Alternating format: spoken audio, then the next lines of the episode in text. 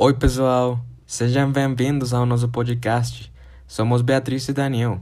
Hoje vamos falar sobre a Bolsa Amarela, o famoso livro da Lídia Pojunga.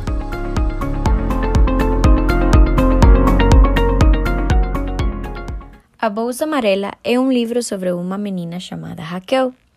Ela tem muita imaginação, mas vive em conflito consigo mesma porque convive com uma família que a reprime todos os dias por ser criança.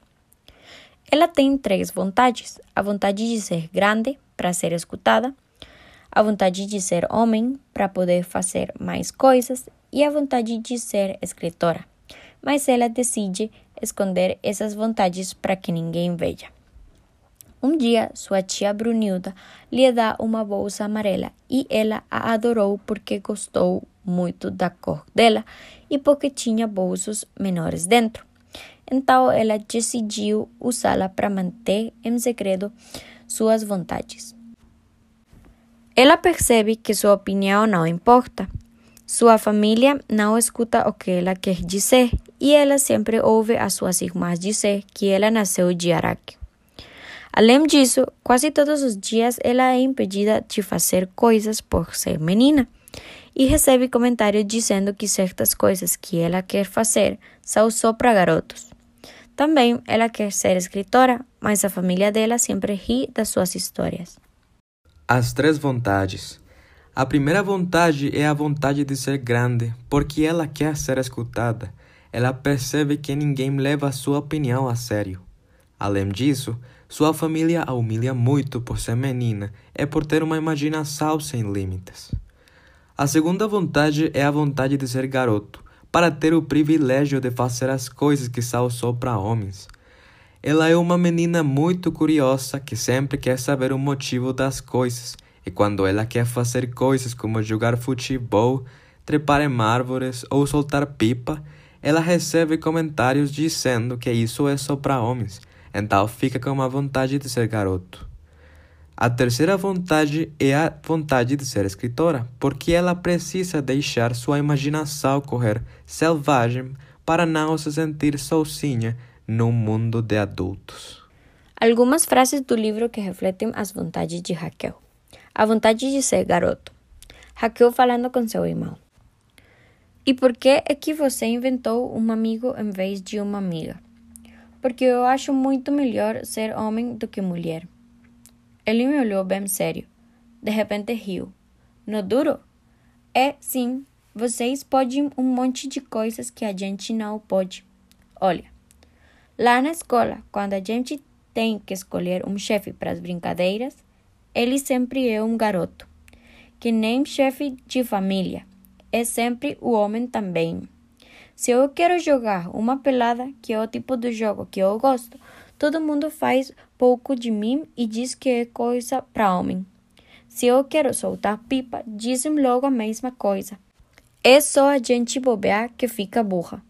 Todo mundo tá sempre dizendo que vocês é que têm que meter as caras no estudo, que vocês é que vão ser chefe de família, que vocês é que vão ter responsabilidade, que puxa vida, vocês é que vão ter tudo, até para resolver casamento.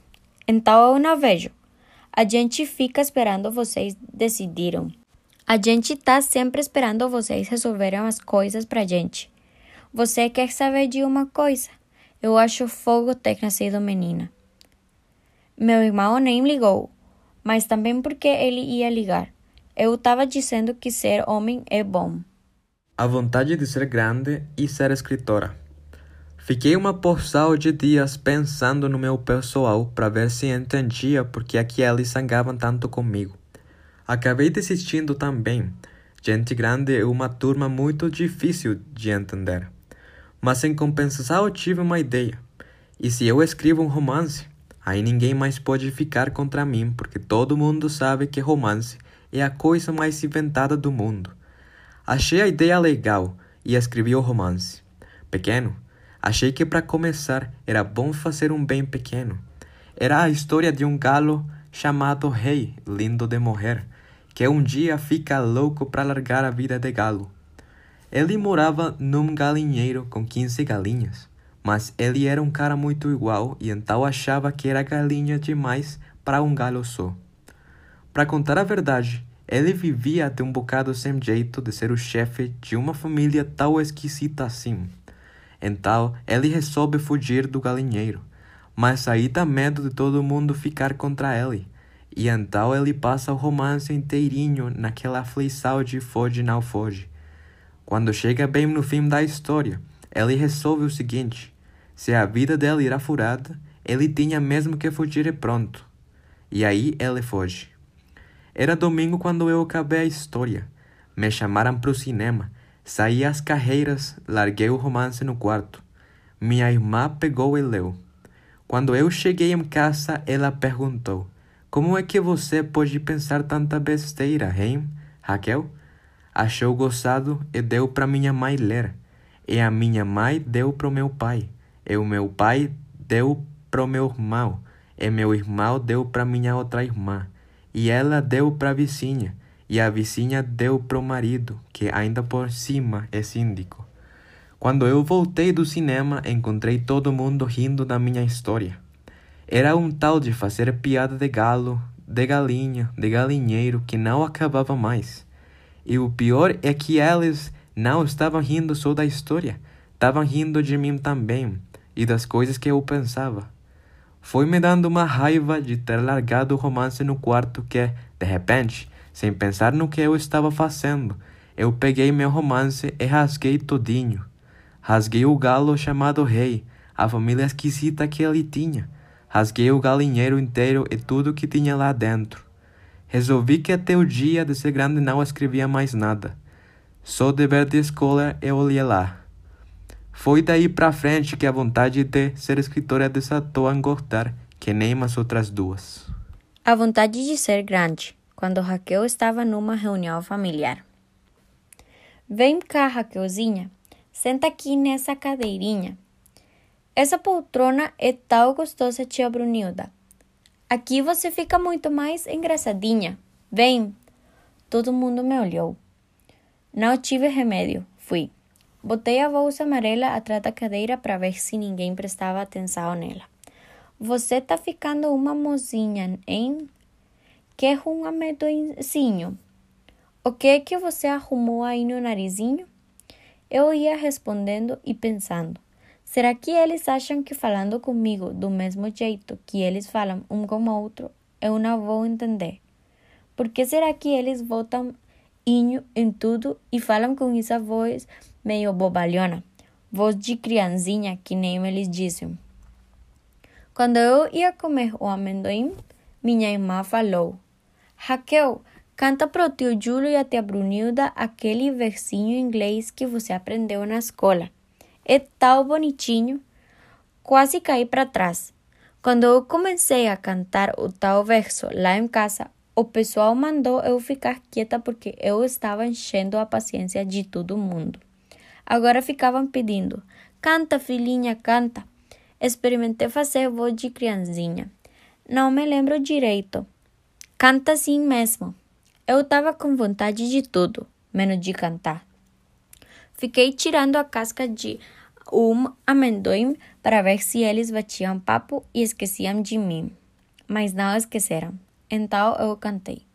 Saiu ruim toda a vida, mas foi só eu acabar e eles disseram: Agora dança aquela dancinha que outro dia você dançou lá em casa. Ficaram todos me olhando, esperando. Olhei o meu pai para ver se ele me salvava, mas ele me mandou um recado de olho dizendo: Dança logo, menina. Puxa vida, eu tinha dançado outro dia porque eu estava contente, com vontade de dançar mas agora eu queria ficar quieta comendo amendoim. Será que ninguém ia dizer? Deixa, ela não está com vontade. Esperei. Ninguém disse. E também em outra ocasião. O tio Júlio me disse: Eu soube que você andou escrevendo um romancinho. Conta como era a história, o meu irmão falou.